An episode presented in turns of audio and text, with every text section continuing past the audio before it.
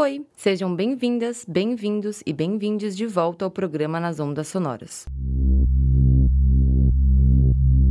Meu nome é Sofia Guilaro e estamos prestes a mergulhar em um mundo de imagens auditivas. Ondas sonoras que se interconectam entre elas, trazendo harmonias e sensações únicas para o ser humano e o universo. Antes de começar, quero dizer que parte desse programa foi construído com uma proposta de imersão auditiva. Se for possível, fechem os olhos, relaxem e se deixem levar pelos sons. Com toda certeza, se vocês conseguirem esse recolhimento, o que proponho será mais interessante. Opa, peço perdão a vocês, ouvintes. Esses aparelhos eletrônicos vivem interrompendo a gente, sempre nos transportando para uma realidade imersiva e individual. Mas podem ficar tranquilos, depois eu respondo. No episódio de hoje.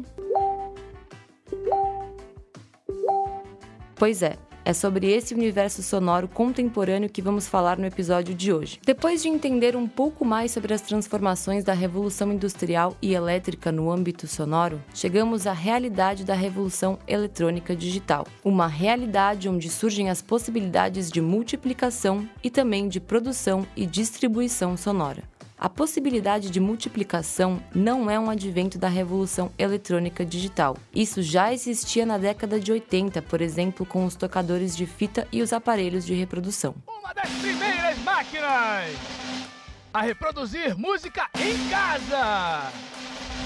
Com vocês, tatatata,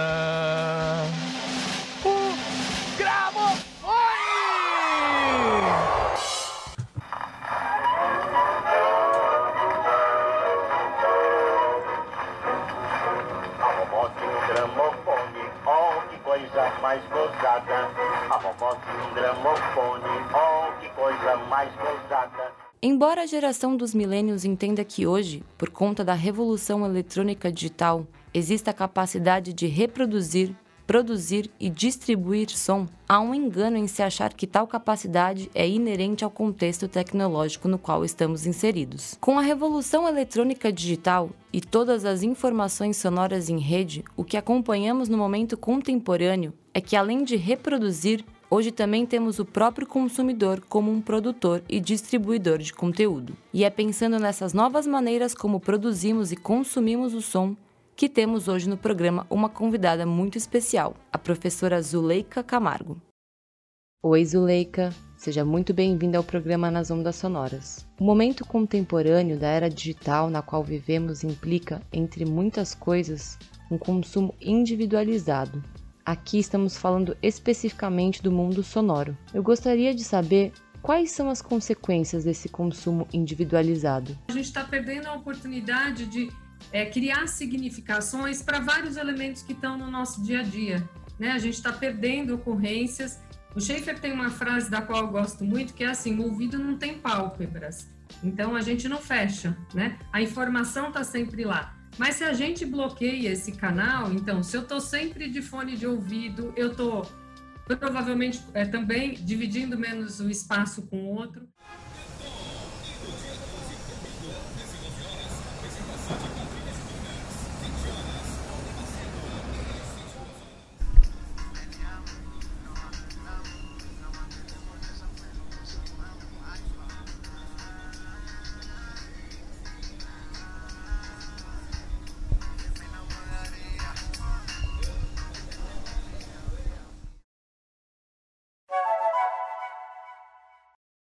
Zuleika, e quais são as consequências para a saúde desse consumo individual marcado pelo constante uso do fone de ouvido?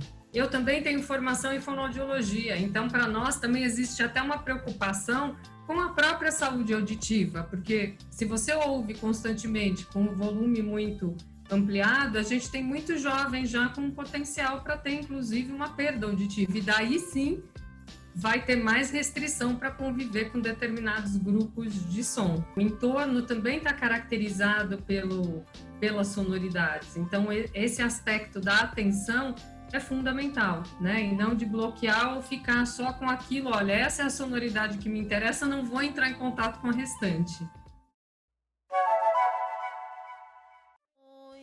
Zuleika, pensando na maneira como hoje dialogamos e como raramente deixamos espaços de silêncio entre as nossas falas, você considera importante uma reeducação na maneira como escutamos os sons?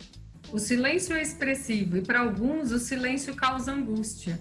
Alguns momentos que a gente vive de até um excesso de sonoridades ou sonoridades não desejadas venham dessa necessidade de preencher esse ambiente constantemente, né? E isso que você falou, esses turnos que a gente tem né, no diálogo, quer dizer, a gente poder é, assimilar o que o outro trouxe, elaborar a nossa própria fala, sem que esse espaço tenha que ser ocupado, ou sem que você tenha a sensação de que a conexão caiu, né? Claramente, esse exercício de acolhimento do som, é, ele passa, sim, por a gente acolher ou a gente, é, vamos dizer, fazer um processo mais amplo de imersão nas situações em que a gente vive. Então, a interação com as pessoas, a interação com o ambiente, até com as máquinas, quer dizer, né, as máquinas nos indicam algo, isso é útil, isso não é útil, isso tem função ali. Pensar a função dos sons, né, fazer esse exercício da atenção é, e a gente conseguir focar nos sons que são relevantes, porque nos levam para experiências relevantes, eu acho que é, é importante, é o som dentro dessa grande experiência. Fala-se muito em aprender a ler imagens, como uma espécie de educar-se para entender as imagens. O som também demanda por uma espécie de educação?